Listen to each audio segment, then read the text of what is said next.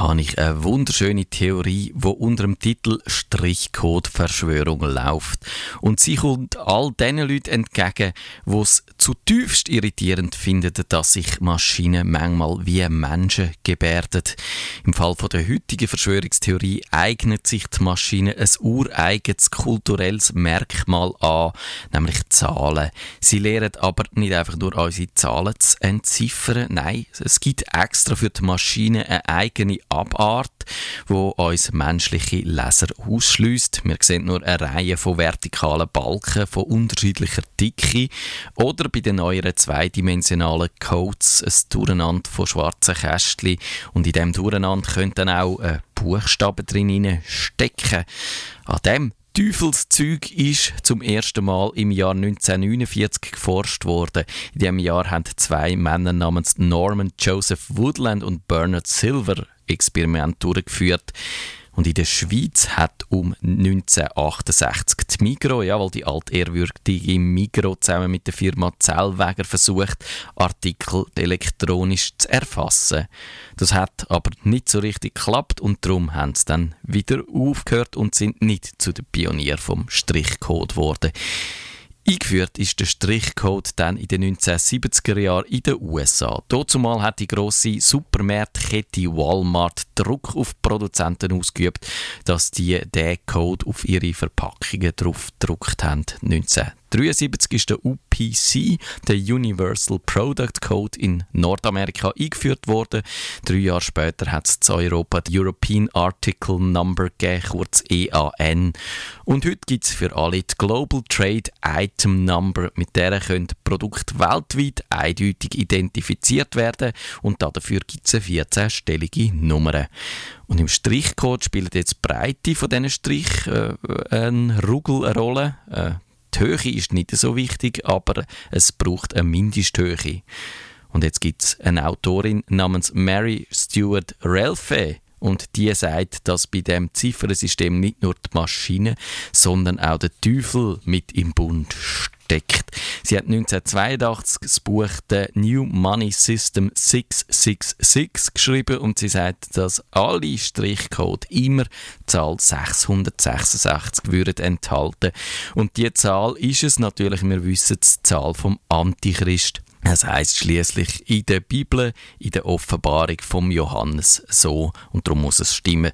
Die Frau Relfe hat schon im Jahr vorher ein Buch mit dem Titel When Your Money Fails geschrieben und hat dort dargelegt, dass die Zahl 666 in der Wirtschaft überall auftaucht und dass das ein Zeichen, wenn nicht sogar ein Beweis dafür ist, dass satanische oder vielleicht eben sogar der Herr Satan persönlich die Wirtschaft übernommen hat aus heutiger Sicht irgendwie ja noch eine einleuchtende Behauptung, die man kann nachvollziehen kann.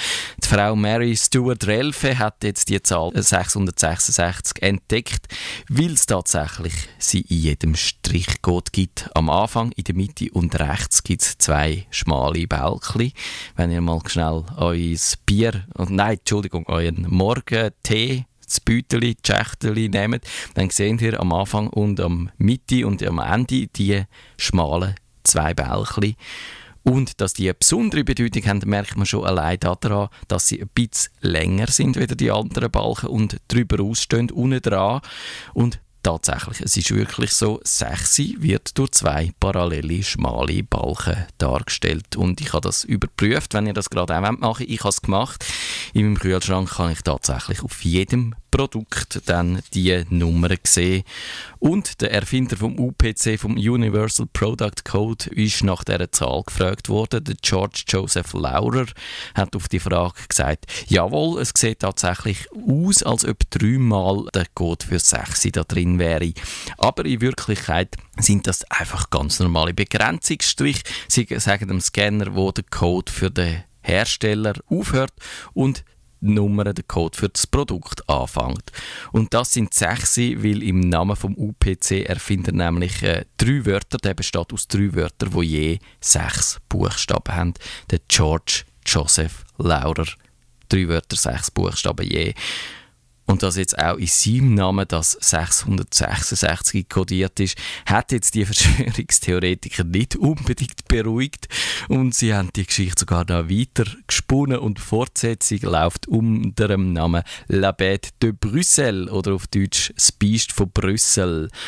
Und das Biest von Brüssel ist ein großer Supercomputer in dieser Stadt. Der deutsche Arzt und Homöopath Heinz Gerhard Vogelsang hat geschrieben, dass der drei Stockwerk hoch sei und vom Computeranalytiker namens Dr. Hendrik Elderman betreut würde werden. Und Labet kann alle Menschen weltweit überwachen und sieht, was du und ich und alle anderen so treiben. Die Maschine kann Signal senden und einen Herzstillstand erzeugen. Und so kann er jederzeit und überall weltweit Leute ausschalten, die ihm nicht gerade so in den Kram passen. Die Idee zu dem bösen Supercomputer geht auf den Roman Behold a Pale Horse zurück. Der ist in den 1970er Jahren von Milton William Cooper geschrieben worden und in dem Buch gibt es eben den dreistöckigen Supercomputer, wo alle Menschen via Strichcode überwacht. Der Strichcode ist bei uns allen unsichtbar zmitzt auf die Stirne tätowiert.